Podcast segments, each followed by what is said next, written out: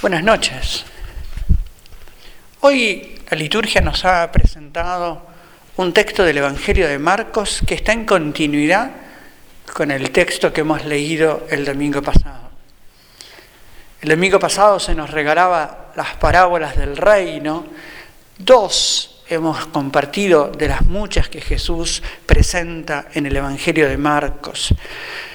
Este Jesús que por medio de la parábola quiere enseñar a sus discípulos y a la multitud sobre qué es el reino, cuál es el anuncio profundo que Él quiere compartir con nosotros, cuál es la experiencia que Él tiene del Padre, la experiencia que Él tiene de cómo el Padre cuida de cada uno de nosotros, cómo el Padre, si quieren, aunque nosotros no lo descubramos, este Padre que hace crecer la vida de los hombres, hace crecer el reino, aunque nosotros no nos demos cuenta, se nos pase desapercibido.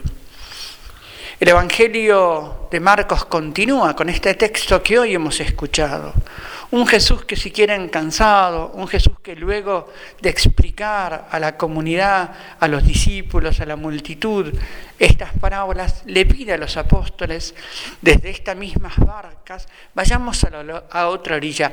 Necesito descansar, vayamos, tomémonos un tiempo de distancia, tomémonos un tiempo de descanso, ir a la otra orilla. Cuando parecería que comienza la navegación, Jesús en la del barco eh, se queda dormido, como que inmediatamente Jesús entra a descansar, expresión de el agotamiento que implicó largas horas, largos días, tiempo entero dedicado al anuncio. En medio de, este, de esta travesía, el mar se embravece.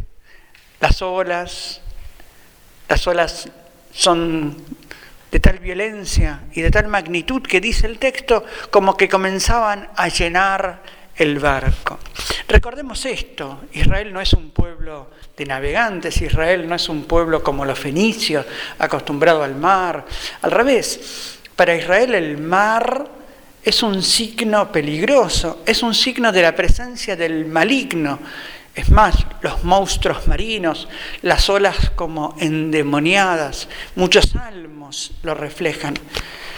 Si recuerdan el texto de Jonás, este Jonás que es arrojado al mar y devorado por la ballena, como una expresión de aquel que no cumplió la voluntad de Dios, el mar embravecido, como experiencia del incumplimiento de la voluntad de Dios allí en el texto de Jonás.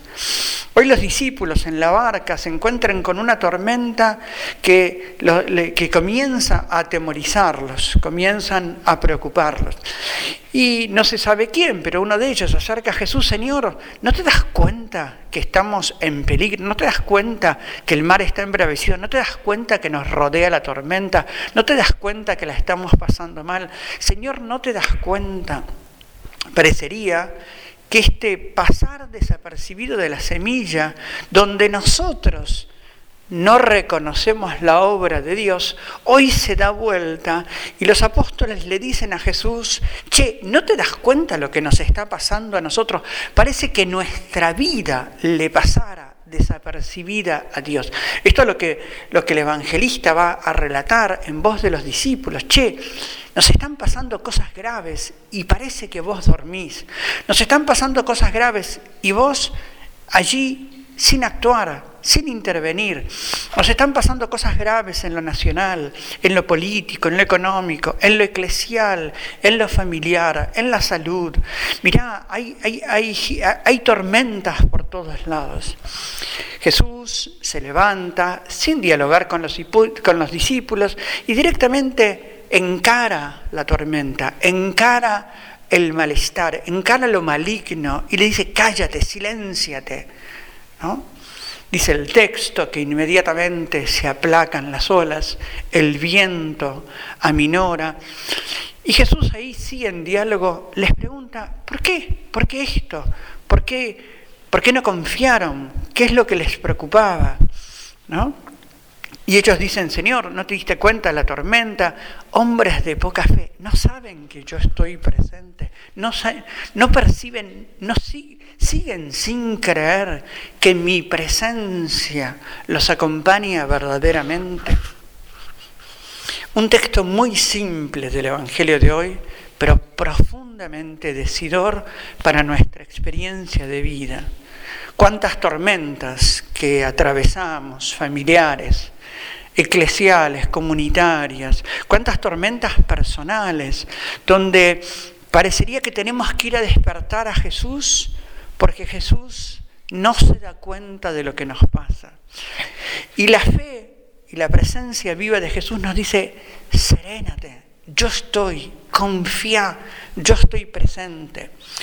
No significa cruzate de brazos, no significa no grites, no significa no me busques.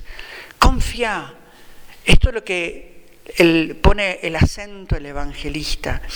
Recurrí si querés a mí confiadamente, recurrí sabiendo quién soy yo, recurrí sabiendo que tu vida me es importante, jamás tu vida me será indiferente.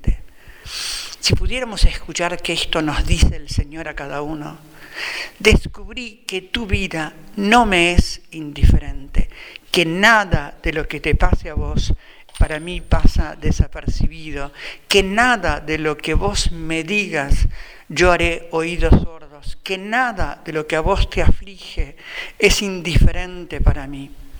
Si pudiéramos también nosotros recibir esta invitación de Jesús a, crecer en la fe, porque crecemos en la confianza, porque aunque nos parezca desapercibido, este Dios que aparentemente duerme está atento a lo que nos sucede, está atento a lo que nos va pasando.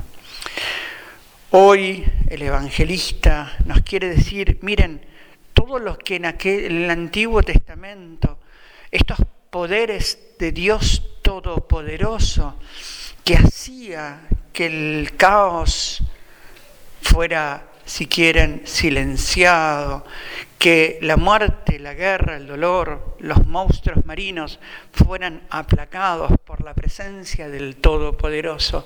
Hoy el evangelista de modo simple nos lo dice de Jesús. Lo que ayer se decía de Dios Todopoderoso, hoy se nos invita a descubrirlo presente, de otro modo presente, en este Jesús que comparte nuestra vida. La tempestad calmada, nuestras tempestades, hombres invitados a la confianza, nosotros, invitados a la confianza activa y profunda en medio de un mundo que nos dice que el mal parecería que triunfa, de experiencias que tenemos que muchas veces parecería que los que embanderan eh, la violencia, los que embanderan la autosuficiencia, los que embanderan, si quieren, el poder sobre todo, hacen silenciar a los pequeños y a los pobres.